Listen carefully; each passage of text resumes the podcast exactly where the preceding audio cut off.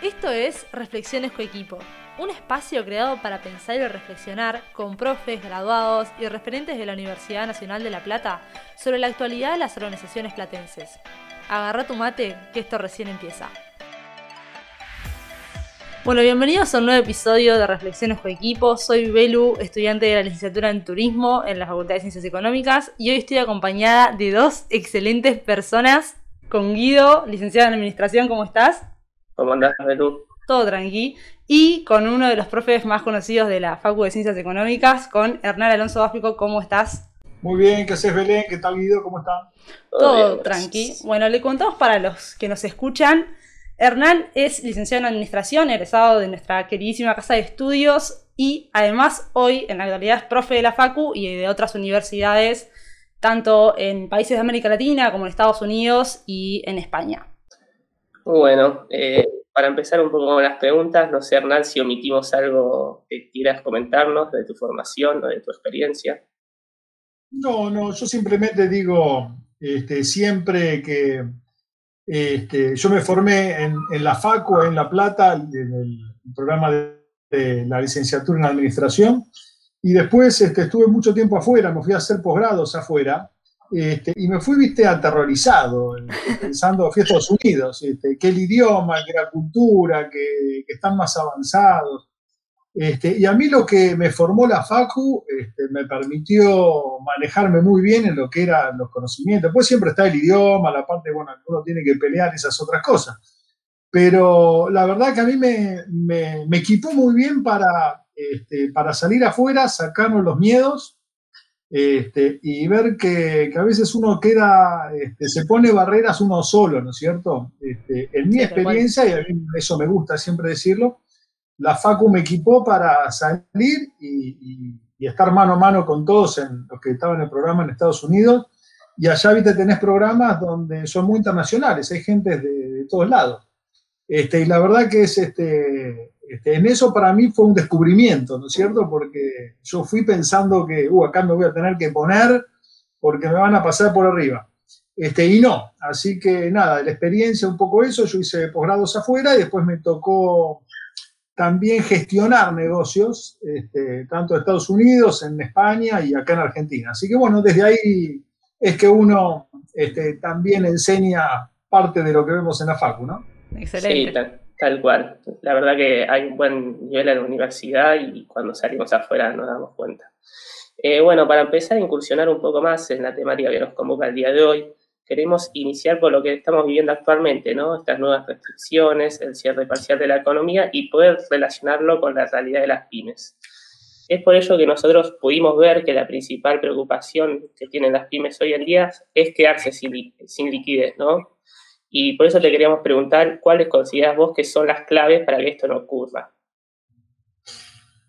Bueno, mira, acá tenés, este, podés hablar por un lado de este, gestionar con eh, algún, alguna liquidez, eh, lo que se llama exceso de caja en los negocios, es decir, manejarte con algo de liquidez por encima de lo que es el requerimiento este, estricto para mantener aceitado lo que es este, el circuito de cobros y pagos normal del negocio.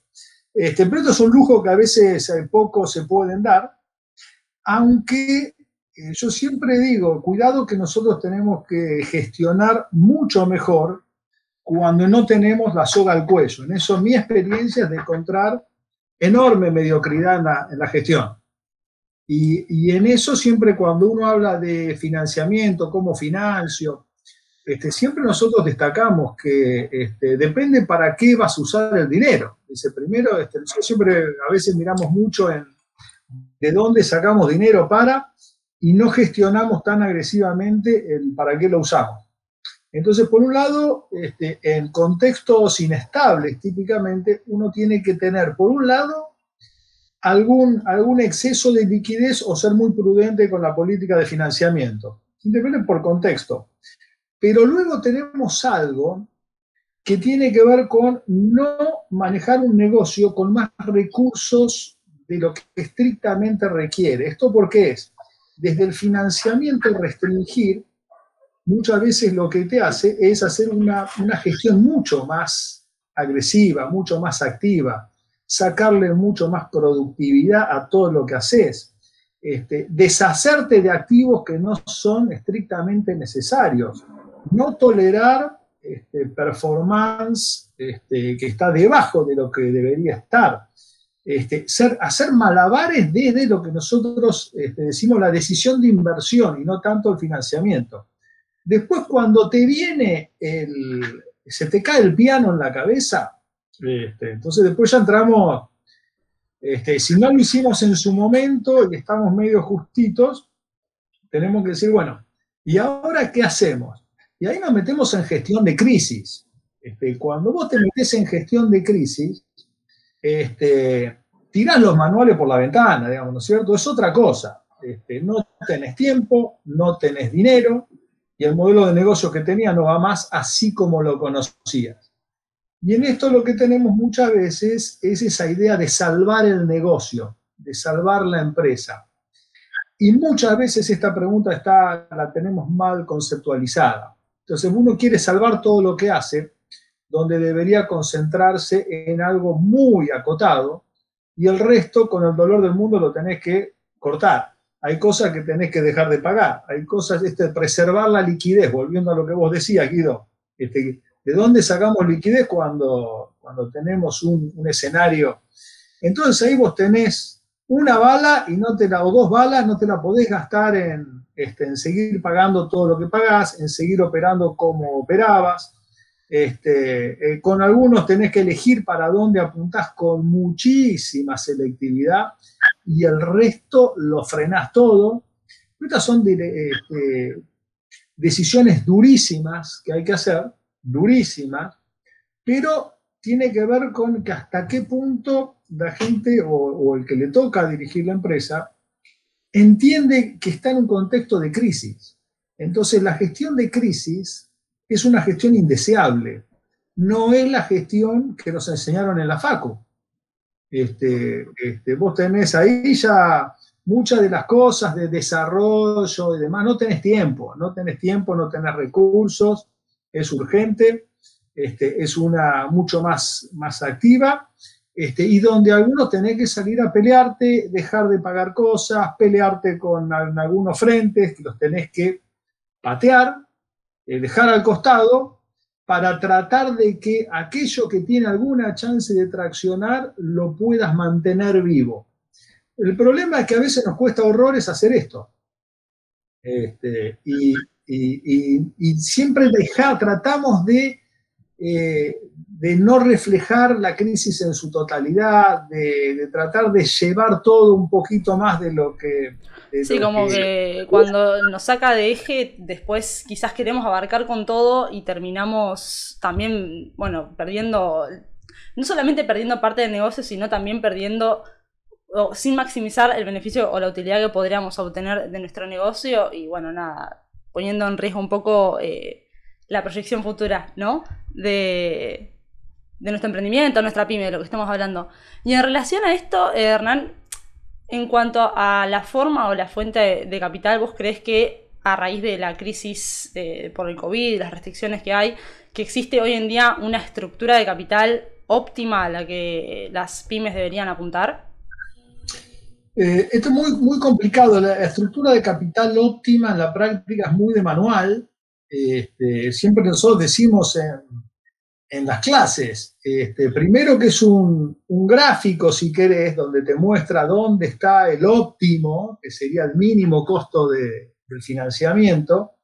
Este, dice, bueno, pero a nadie le dice, vos te pones a, a gestionar un negocio y esa curva no, la, no te la da nadie. Digamos, una curva muy teórica, uno podría de alguna manera, pero es muy teórica, verdad no, es una curva tan observable. Este, y por otro lado, es una curva que se mueve, este, y donde vienen cambios drásticos, lo que lucía óptimo este, un día, este, quizá al mes, este, un cambio muy fuerte en el mercado, y ya eso es imposible de financiar directamente. Entonces, de vuelta, contextos inestables, la estructura de capital tiene que ser prudente. Y otra cuestión que nosotros siempre hablamos, pero también es muy poco intuitiva, y tiene que ver con que nosotros este, ponemos a veces nuestro, nuestro foco de análisis tanto en la empresa que nos cuesta ponernos este, en quien financia la empresa, que tienen que ser los dueños y los, los accionistas, digamos, y si querés los bancos también. Entonces, cuidado que acá tiene un, componente importante, que es si los que financian la empresa este, no tienen que poner todo el capital, este, sino que ponen algo de los bancos, tienen su capital, parte de su capital, invertido en otro lugar. O lo tienen, o lo pueden invertir en otro lugar, disponible para otra cosa, a resguardo. Con lo cual, llegado el caso, este, si viene una crisis y decís, justo estoy, estoy endeudado, qué lástima que no, que no tenemos más capital propio. Pero si por tener deuda los dueños tienen su capital a salvo y si el negocio sigue luciendo como una propuesta generadora de valor, este, podrían volver a invertir en el negocio. Y claro que el dueño que tiene el dinero afuera te va a decir, este, pero convenceme a vos gerente que este negocio vale la pena. Y, ahí vas a tener que mostrar tu, el mérito que tenga el curso de acción. Entonces, a veces, este, el saber si es bueno o no financiar el negocio este, con, cuánto capital propio, cuánto, cuánta deuda, tiene que ver también con entender a quiénes lo financian. Este, y en esto también tenemos otra cuestión que nosotros tenemos unas charlas lindísimas en la FACU que tiene que ver con cuando te pones en los zapatos del gerente lo ves de una manera, cuando te pones en el zapato del dueño de la empresa lo ves de otra. Este, entonces, este, ¿hasta cuánto vos gestionás para maximizar el valor para, para quienes financian el negocio? ¿O hasta qué punto este, empezamos a tener una gestión que es cómoda para el gerente o este gerente que típicamente, como les decía, este, tiene una aversión al riesgo mayor y tiende a la continuidad del negocio tal como lo conocemos. Entonces, por eso los libros apuntan, apuntan más a use deuda, sea más agresivo, este, lo que nosotros llamamos los efectos disciplinadores de, de la deuda. Y hay quienes incluso este, eh, lo que hacen es dejar el dinero, los dueños invierten más de su dinero, lo dejan en el negocio, no hacen tanta distribución, o sea, siguen financiando este, o siguen manteniendo su capital, pero en parte dicen, ese dinero no lo puede tocar la gerencia. O sea, está en la empresa, está como garantía de los, de los acreedores, si querés, si pasa algo extremo. Sigue legalmente dentro de lo que es el, el negocio, pero no está disponible para los gerentes. Claro. Entonces, cuando los gerentes lo quieren tocar, porque tienen un negocio o un problema muy grande, ya los accionistas se acostumbraron a que eso está invertido en otra cosa, que ya está, lo tienen, no, no está con el riesgo del negocio, no lo pueden manejar los gerentes. Y cuando los gerentes lo piden, le dicen, a ver, explícame por qué, qué, qué tenés para hacer. Este, y, ahí es cuando uno de ese dinero ya lo tenía este, separado, digamos, y lo queremos usar para pagar algo o para realizar algún negocio, los dueños dicen, pero ¿y por qué no hacen otra cosa, gerentes, antes de tocar ese dinero? ¿Por qué no venden algún activo? ¿Por qué no reestructuran?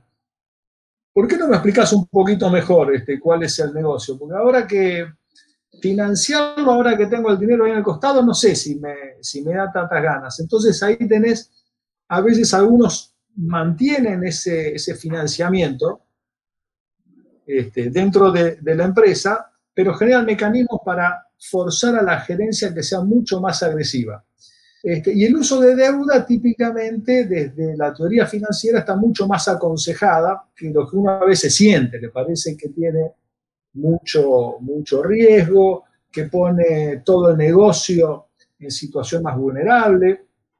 Este, y desde la teoría te dicen, mira que esto, miralo con cuidado, porque a veces lo que logras es mayor disciplina en, la gestión y de alguna manera este, incorporar dentro de, este, de una gestión mucho más apretada esta idea típica del modelo financiero, el costo de oportunidad del capital propio. Entonces, el cuidado que el capital propio es más caro todavía que la deuda. Lo que pasa es que a veces lo usamos como si fuese, fuese gratis y eso es un horror. Literal. Sí, eh, tal cual, Hernán. Eh, también yo me quedé con esto que dijiste de que uno se tiene que dar cuenta si está creando valor, estas palabras que tanto aprendemos en la carrera. Y me gustaría que nos comentes tres o cuatro pilares que tengo que tener en cuenta para evaluarme puertas adentro de la organización, para decir, bueno, estamos creando valor. Ahí, ahí lo que tenemos que decir es, la creación de valor tiene que ver con el crecimiento, si los negocios crean valor eh, típicamente a través de crecimiento, a través de su capacidad no solamente para poner más volumen, sino para vender, o sea, el volumen referimos, digamos, volumen de venta, pero de esa venta que te quede algo como resultado, es decir, tener márgenes este, y lograr hacer ese volumen de negocio sobre una base de capital acotada, ¿cierto? Lo que típicamente llamamos los márgenes. Este, entonces ahí necesitamos ver si eso rinde más que, que lo que podríamos lograr fuera de la empresa asumiendo el mismo nivel de riesgo. Entonces acá, ¿qué tenemos que apuntarle? Este, cuando decimos, a ver a cuánto podemos crecer, qué resultado nos genera y con qué activos lo generamos, con qué recursos vamos a generar eso, eh, tenemos que medirlo. Lo primero es medir bien. Y cuando decimos medir bien, acá algo importante es, este, la jerga a veces nos lleva mucho a, este, a un formato contable. Este, pero nosotros tenemos que, al margen de lo que es este, ese formato tan de, digamos, de rotaciones, de márgenes, es decir, bueno, ¿cómo tracciono volumen de negocios? Vendo, pero ¿qué me queda al final del día de esa venta? ¿Y con qué recursos tengo que inmovilizar para lograr eso? Y después esta idea de que uno típicamente tiene que ver un negocio que hace en términos de microsegmentos. Es decir, este, uno atiende distintos tipos de eh, segmentos de mercado, tipo de clientes, soluciona a sus clientes distintos tipos de situaciones. Uno debería tratar de medir por separado eso, para ver este, cuál es la venta que realmente sale fácil, o sea, que la puedo vender, que no tengo que andar peleando el precio todo el día, que, que logro quedarme con algo, que no tengo que inmovilizar un montón de activos, con la idea de este, detectar para dónde va el mercado. Humildad, es decir, medir para realmente descubrir para dónde va el mercado. Esto, cuando nosotros tenemos una idea en la cabeza, vamos a ejecutar eso. Este, y guarda que hoy en día los mercados están tan dinámicos, uno tiene que ir a medir con cuidado, ir tomándole la temperatura al agua permanentemente para ver qué está pasando y te va a sorprender. Este, entonces, mira, que donde pensábamos que era un negocio está dando horrible, y donde esto que no pensábamos que, iba a ser algo tan importante o tan de interés, o que esta gente iba a ser el tipo de cliente que, que realmente iba a traccionar mi negocio, de golpe te das cuenta que el negocio va para ese lado. Entonces ahí, Guido, para crear valor tenés que medir, descubrir las cosas, vos creas valor muchas veces gestionando más que teniendo una idea genial eh, desde el principio, decir, bueno, vamos a hacer este negocio, apuntemos para allá. Eh, no, dice, bueno, vos partís con una idea, pero medí para ir descubriendo, ir midiendo bien y después lo otro que siempre decimos, busque una manera, aunque sea simple, de asignar costo de oportunidad absolutamente a todos los recursos que está usando a veces enfocamos demasiado a las ventas y los costos y gastos y nos olvidamos de todos los recursos que inmovilizamos para generar eso. Entonces hablamos de las cuentas a cobrar, los inventarios, los, y todos los otros activos, este, eh, maquinarias, inmuebles, este, muebles y útiles, todo lo que inmovilizamos, este, eso lo tenemos que tener en cuenta y saber que todo eso tiene un costo muy alto. Ese costo es todos los días si nos parece caro el interés que nos cobra el banco, la tarjeta de crédito, la parte que financiamos con capital propio, pensemos que es un poco más caro. Y a veces es más importante tener estos conceptos claros. Es el costo de capital, este, será difícil de medir. Bueno, calcula que es todavía un poco más caro de lo que te cobran los bancos. Este, este, y, y tratar de hacer con coherencia el ejercicio en términos de horizontes. Cuando uno está mirando un negocio a largo plazo, no le aplique los costos de capital de corto plazo. que trate de imaginar con, la dificultad que tiene eh, qué, sería, qué sería esto hacia adelante. Sí, da igual. Entonces ahí, para crear valor, tenés esos pilares, tenés que tener en cuenta el costo de capital, esto que siempre decimos, qué riesgo tiene el negocio o los tipos de negocios en los cuales estoy, lo que tenga más riesgo, un costo de oportunidad más alto, este, y medir con cuidado y con detalle. Este, y por ahí pasa la creación de valor. Después es hacer este, mucha, mucha docencia dentro de la empresa para que todos entiendan, como Guido decía, los pilares. O sea, no que entiendan el detalle, que entiendan los pilares, las cosas básicas, de manera interdisciplinaria. Si vos no lográs, sobre todo en pymes y empresas medianas, que recursos humanos, finanzas, sistemas, este, marketing, producción, que todos estén mirando el mismo negocio y entendiendo este, qué se necesita para crear valor. Eh, empezás a gestionar por área funcional o por departamento y para las empresas pequeñas eso es un costo altísimo este, y tiende a ser improductivo. Entonces, hoy en día, compartir información y saber que detrás de lo que decimos ventas, márgenes y rotaciones este, y costo de oportunidad, necesitamos estos famosos tableros de comando. Necesitamos métricas operativas, métricas de calidad, métricas de innovación, métricas de este, satisfacción, este, de ventaja competitiva contra quienes estamos compitiendo por algún cliente, por algún mercado. Nuestro flujo de fondos proyectado, descontado, que es el modelo financiero, da bien en tanto y en cuanto la ventaja competitiva que tengamos esté sana. Este, entonces, el integrar todo eso, esos modelos de medición, esa es la clave. Este, y eso es donde nosotros tenemos que decir, si lo logramos enseñar, si lo logramos integrar, este, es la manera que uno arma el tablero con el cual conduce el negocio orientado al modelo de creación de valor pero tiene que tratar de hacerlo sencillo y que intervenga no finanzas y contabilidad. Los que mandan ahí son eh, un mercado, un cliente, este, la capacidad de cambiar y ganarle a la competencia. Por eso necesitas a todos los demás. Eso es todo el, cuentito, digamos, atrás del, del Value-Based Management o la creación de valor, este, que, es necesario articular, ¿no? Sí, tal cual. Y sin duda, en una situación como esta, las instancias de análisis, planificación y estrategia y la comunicación efectiva de toda esta información dentro de la organización se hacen vitales, literalmente vitales. Y vos calculás, este, Belén, que te dicen, este, hoy es muy difícil tener visibilidad, no hay visibilidad. No, tal cual. No sabes bien para dónde vas. Por eso vos necesitas ir midiendo bien, o sea, tirar buenos datos sobre la mesa en tiempo real, porque los datos hoy los tenés que ir capturando y compartiendo en tiempo real, porque este es uno de los, elementos que definen el contexto actual de negocio.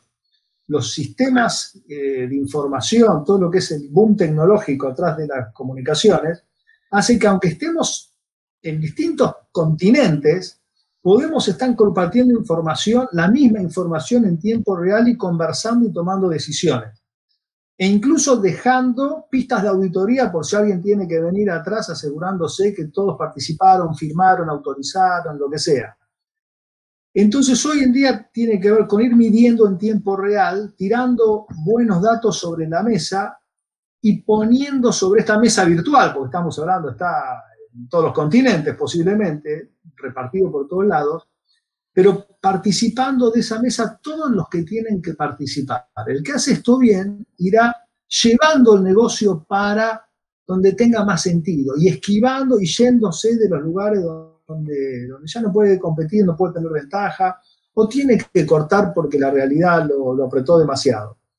Este, esa es la, entre comillas, la estrategia ganadora, más que alguien que en este contexto se da cuenta que la cosa va para otro lado y hace una apuesta gigante a que de acá en adelante, dentro de un par de años, esto va a ser de tal manera. Y hoy se le pone menos fichas a la bola de cristal que a esto que te decía, a un, a un proceso donde la información relevante en el formato relevante en tiempo real y accedida y compartida por la gente relevante. Entonces, por eso necesitas a cada uno de los que sean los, típicos gerentes o esto, personal jerárquico funcional, eh, todos que contribuyan. Este, si no, hoy en día esos cuadros, digamos, jerárquicos, si no colaboran, si no se integran a la gestión, este, pasan a ser un costo fijo relativamente improductivo. Este, y eso es eh, prácticamente una mala palabra hoy en los negocios. Es lo primero que las empresas desesperadamente se quieren sacar de encima. Entonces nos tenemos que ir este, rápidamente acostumbrando a gestionar de esta manera e incorporar estos modelos, este, porque si no, vamos a tener problemas en, en ubicar nuestro lugar dentro de lo que son los negocios actuales y del futuro. Bárbaro. Y en relación a todo esto, claramente que los modelos de negocio de, las pymes y de las organizaciones en general están cambiando. ¿Vos cuáles son las dos cosas que crees fundamentales a tener en cuenta a la hora de hacer cambios en el modelo de negocios? Mira, fundamental, este, primero lo que te decía, uno tiene que ir viendo para dónde va el mercado este, y típicamente uno cree que yo tengo una empresa y un mercado. Este, y hay que ver una empresa como este, un, conjunto, digamos, de recursos que tenemos articulados para, para resolver determinado abanico de situaciones, oportunidades o, problemas a resolver para los clientes, ¿no? Y esto es lo que decíamos, primero microsegmente, lea por separado este, y vea para dónde va el mercado y para dónde no. Este, esté muy sobre la frontera de su negocio para ver exactamente los proveedores, los clientes, donde uno agrega demasiado este, y empieza a manejar mucho mirando para adentro, optimizando para adentro de la empresa, ahí empezás a tener problemas. Y la otra cosa es que cada vez más las empresas compiten siendo un pequeño eslabón de una cadena de valor cada vez más integrada. Entonces es fundamental ir integrándose con clientes, proveedores, este, que son parte casi de tu negocio. Entonces los límites de la empresa tienen que ser, se han vuelto más borrosos, se comparte más información, se está en tiempo real, este, conversando, viendo, integrando los sistemas de información para poder competir acomodándose en esos pedacitos de distintas cadenas de valor. Este, y a veces uno iba descubriendo en qué pedacito tiene ventajas competitivas, en cuáles no. Y el darse cuenta con tiempo eh, que hay cosas donde uno ya no tiene ventajas para hacer eh, en, en, el futuro, eso es lo que te va a terminar salvando en muchos casos la empresa.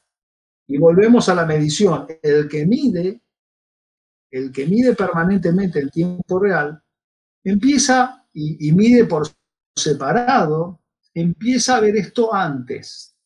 Dice, si uno espera, como típicamente, analizar un balance y ver que los indicadores se me deterioran para, empezar a cambiar las cosas, este, vas a llegar tarde, vas a llegar sin recursos, y como estás sin recursos este, y tenés presión, y si le errás, sabes que quedas muy complicado, la respuesta típicamente va a ser lo que se llama la inercia activa, es decir, vas a hacer un poco más de lo mismo. Está igual. Este, y eso te va a terminar matando. Este, sí, sin duda. Uno, uno, va cerca de donde se siente más seguro, pero el mercado ya cambió. Y si vos no tenés las cosas medidas y las vas viendo y analizando con tiempo, no te vas a animar a cambiar. Entonces, esas cosas son absolutamente claves este, y si no las empezamos a desarrollar antes que venga la gran crisis, después es muy complicado, cuando viene la gran crisis realmente nos cuesta mucho aceptarla y a veces es decir, ¿qué es lo que se puede salvar de esto? Este, y, pero una parte, pero querer salvar todo, eh, en muchos casos es un error. Uno termina, este, nada, destruyendo riqueza para todos y haciendo durar un poquito más, este, nada, la, la empresa tal como la conocíamos, pero al final no salvé a nadie. Sí, tal cual.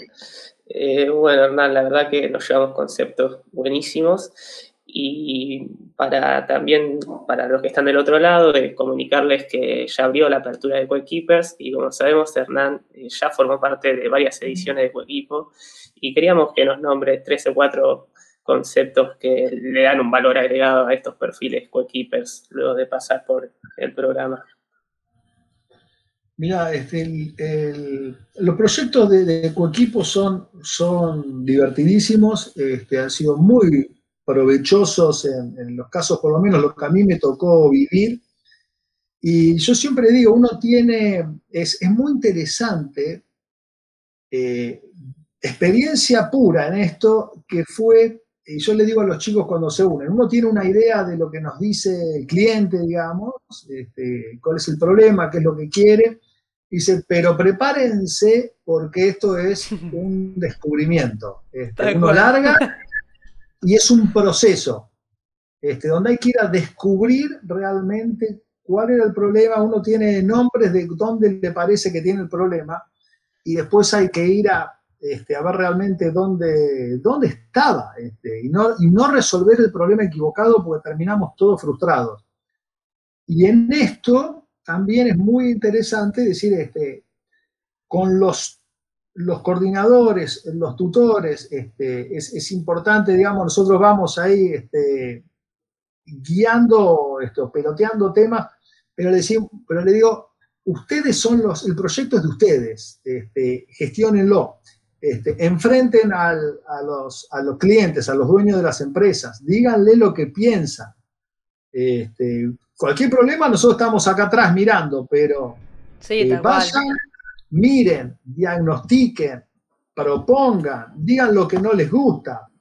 Este, y, en los casos hemos tenido este, estos momentos de tensión, este, de reuniones con el equipo diciendo, mira, este, no me hacen caso, no hicieron esto, no tienen lo otro, les pedí, no me lo dieron, hace dos semanas que estamos con esto, este, y, y, permanentemente lidiando con eso.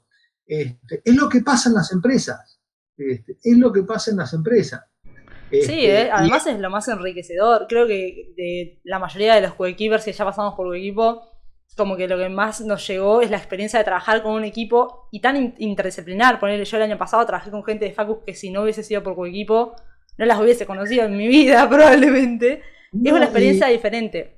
Y es, y es muy interesante, a mí me gusta, yo siempre decía también en la gerencia, cuando venía gente muy frustrada, este, este, a veces se, quebraba ahí en el escritorio, este, y decía, miren, no es que yo disfrute de verlos a ustedes tan, este, tan apesadumbrados, pero este, es, es el tema de la persona que realmente quiere hacer cosas, ve lo que hay que hacer, encuentra problemas, este, no logra este, cambios, y siempre dice, bueno, ¿qué vamos a hacer con esto? Dice, son desafíos de gestión. Entonces muchas veces tenés razón, vos lo pediste, vos se lo dijiste, vos le sugeriste, este, no te hizo caso, se fue, se lo pasó al otro. Este. Bueno, ¿cómo hacemos para, para que, esto mejore? Todos desafíos de gestión, y muchos son de comunicación, de implementar algo, este, de, bueno, de, situaciones muy de, personas, ¿no? Este, eh, bueno, cambiar de interlocutor, pedirle que te lo cambie, o a veces decir, mira, este, pongan, pongan el, ¿dónde está el límite? Y díganle, miren, si esto no puede funcionar así, nosotros nos vamos. Y dice, dale, yo, yo le digo, vos decilo, yo te banco. Este, eh, no, pero ¿te parece? Entonces, bueno, empezamos. Este, son cosas, son cosas que si no lo que vos decís, este, Belén, este, en la empresa, eh, con otra presión, con otros compromisos, este, sin tener la chance de, charlar así en, en, el equipo, con coequipo, este, che, pero mirá que nos vamos a plantar acá, ¿qué hacemos? Este, sin jugarte este, cosas más serias, como cuando por ahí... Bueno, pero sin embargo es, es la primera experiencia con un cliente real, que eso es lo que a mí me flashea, me flashó un montón en su momento, cuando me inscribí, que era la oportunidad de tener una persona que realmente necesita la ayuda de mía y del equipo con el que esté trabajando. Así que nada, súper recomendado, inscríbanse. Sí, sí, no, es, es, es, divertido, es, este, es a veces tiene las frustraciones que tiene la gestión. Tal cual. Este, pero, pero a veces este, para los chicos cuando están ahí recibiéndose hay mucha experiencia real, pero que no te va a enfrentar estas cosas. Este, entonces acá yo creo que, este, que está muy bueno. y ahí en muchos casos eh, hay que ver cómo también este, eh, uno van viendo de, cuán equipados están. Sí, sin duda. pero mira, este, esto está mal, esto hay que cambiarlo, ¿cómo hacen esto? Los lo ves todos indignados y decís, este, bueno, créansela, sí, ustedes lo estudiaron. Este. Mal. Está re bueno escuchar a un profe hablar así del proyecto, la verdad, me encanta. Siempre nos escucho a los coequippers re emocionados, pero nunca había escuchado a un profe hablar así. Así que, Hernán, un placer escucharte, literalmente. No, no, es lindo, es lindo verlos, es linda, son las charlas con, los equipos son a mí, bueno, que le gusta la gestión es eso, ¿no? Este, a veces decir, muchachos, tienen razón, pero, pero tener razón no, no te da nada, este, en realidad. Eh, ¿Qué hacemos con eso? Dice, si, esa razón está bien, vos sí, todo está perfecto, pero tenemos que mejorar este negocio. Este, ¿Cuál es la manera, con la razón que tenés, para lograr algo positivo? Que son dos cosas muy distintas. Tal cual. Este, y son charlas lindísimas y son discusiones internas este, que típicamente uno tiene a veces este, gerentes, subgerentes, este, equipos de ese tipo, y el que está teniendo sus primeras eh, contactos por ahí con, con, una empresa, una situación de ese tipo, le, lo, lo, expone a cosas que son, que son lindas, ¿no es cierto? sí, tal cual. Pero, pero no, no, tiene, tiene el desafío de la gestión. Es frustrante a veces porque, bueno, tenés que cambiar una realidad. Este, sí, sin duda. Sin duda. acepta lo que vos querés hacer. Bueno, la verdad, una muy buena charla. Excelente. Me parece que ya tocamos varias aristas por el episodio de hoy. Pero no descartamos la chance de que más adelante hagamos una segunda parte abarcando, qué sé yo, otras temáticas que surjan más adelante en el desarrollo del año. ¿Qué te parece? Dale, genial. Dale, Belén, Guido, cuando quieran. Excelente. Bárbaro, Hernán. muchas gracias. Nos vemos. Un beso. Bueno, chau, chau. Beso, chao, chao.